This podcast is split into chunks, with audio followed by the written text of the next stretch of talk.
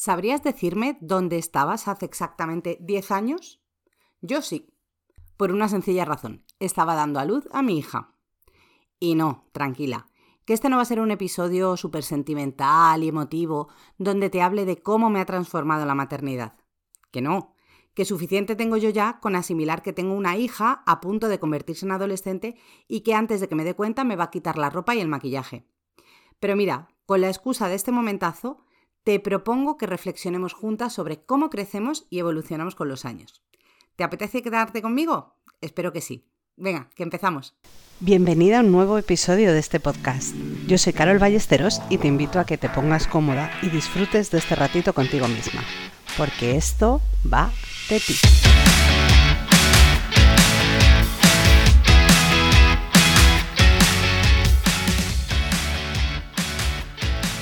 ¿Has escuchado alguna vez eso de enviarte una carta a ti misma para leerla un tiempo después? Es algo súper potente, porque es una forma de conectar a tu yo del presente con tu yo del futuro y cuando la leas a tu yo del presente con tu yo del pasado. Vale, igual te echo un poco de lío, pero es que te confieso que estoy pelín influenciada por el flow de los viajes en el tiempo de la serie con la que estoy ahora mismo. Si has visto Dark, me entenderás. Y si no, pues oye, aprovecho y te la recomiendo mucho. Bueno, después del Kit Kat, volvamos al tema. Hay una realidad innegable, ¿vale? Y es que todas cambiamos con el paso del tiempo. Evolucionamos, crecemos y aprendemos, pero normalmente no somos capaces de verlo. ¿Por qué? Porque nos falta perspectiva. Cuando tienes hijos, esto lo vives a diario, porque, mira, es que crecen por momentos, pero tú no te das cuenta. Y sin embargo, cuando te encuentras con niños que no ves desde hace un tiempo, notas enseguida cuánto han crecido. Porque en nuestra mente lo que se queda es la imagen de cómo eran la última vez que nos vimos y la comparamos con la imagen actual. Toma, menudo cambio, de repente. El caso es que si a alguien lo ves a diario, tienes tantas imágenes de esa persona que es casi imposible apreciar la diferencia entre ellas. Y si eso es así con alguien a quien ves a menudo, me da igual que sean tus hijos, tu madre, tu marido o una compañera de trabajo, imagínate lo complicado que es ver el progreso en ti misma, siendo la persona con la que pasas 24 horas cada día, todos los días de tu vida.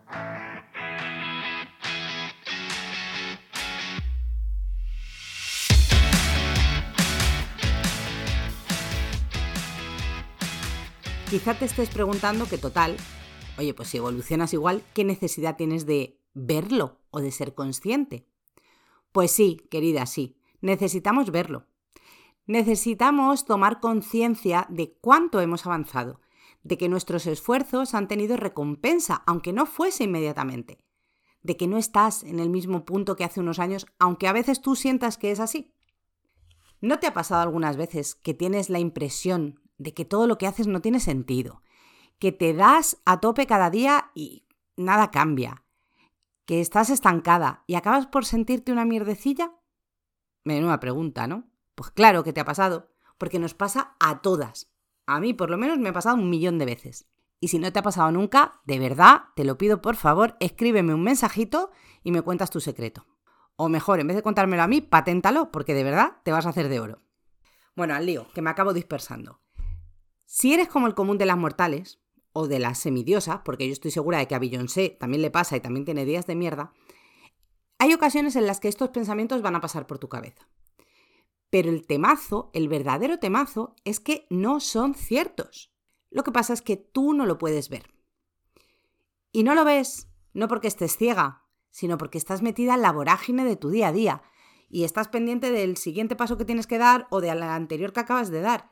Y todo se reduce a un espacio demasiado corto, demasiado pequeño para tener, adivina qué, exacto, perspectiva. Hace falta tomar distancia para ver las cosas como realmente son.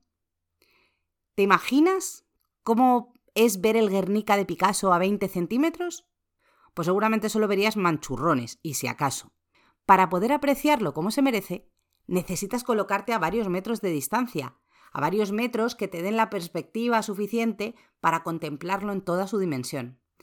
Y sí, lo sé, me repito como el ajo con lo de la perspectiva. Pero es que es esencial, es que es súper importante. Mira, creo que me voy a tatuar esa palabra, en serio. E igual que para apreciar el Guernica en todo su esplendor necesitas colocarte a metros de distancia, para apreciarte a ti misma, tu vida y tus logros como se merece, necesitas también tomar esa distancia. Tranquila, espera, no salgas corriendo a comprarte un dron para grabarte desde las alturas, que hacen vídeos muy chulos, pero no es de lo que estamos hablando aquí. Es mucho más sencillo que todo eso. Voy a darte tres ideas para que puedas conseguirlo y además de una forma muy fácil. La mayoría de estas ideas implican escribir a mano y además escribir en papel. Así que mira, ya tienes una excusa para utilizar esa libreta preciosa que no sabes a qué dedicar o para hacerte con una nueva. Que nos conocemos y que esto también nos encanta. ¿A que sí?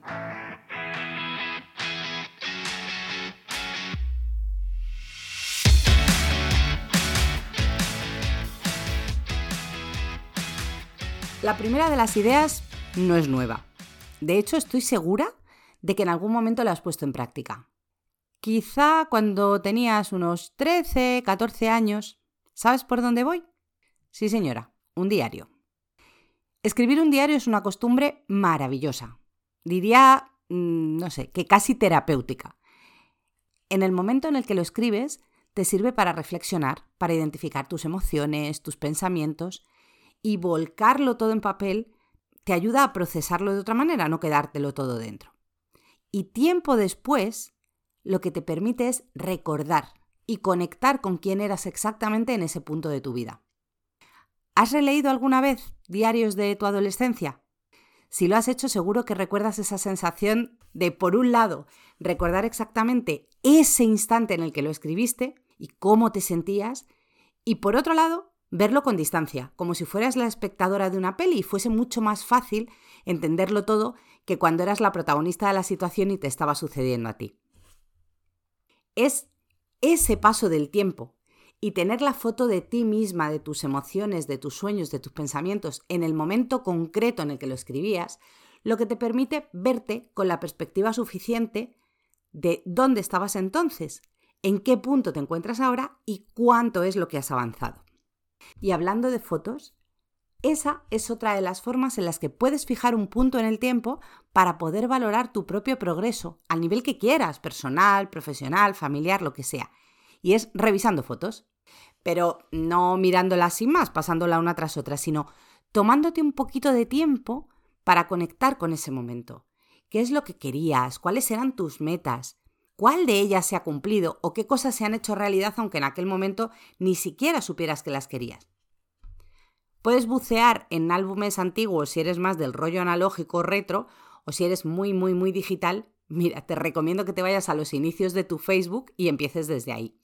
Por cierto, que ya que hemos sacado Facebook, los eventos que te recuerda cada día Facebook, esto de hace tres años, hace cinco años, también son una muy buena oportunidad para hacer este ejercicio.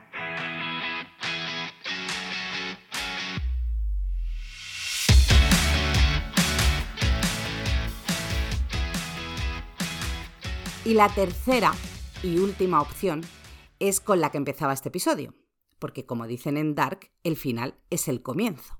Ya te dije yo que estoy muy enganchada. Si no la has visto, de verdad, está en Netflix, la tienes que ver. Puedes partir de un evento especial en tu vida, como en mi caso ahora el nacimiento de mi primera hija.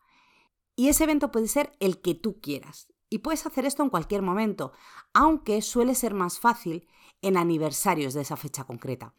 Porque parece que todo acompaña, ¿no? El ambiente, las situaciones.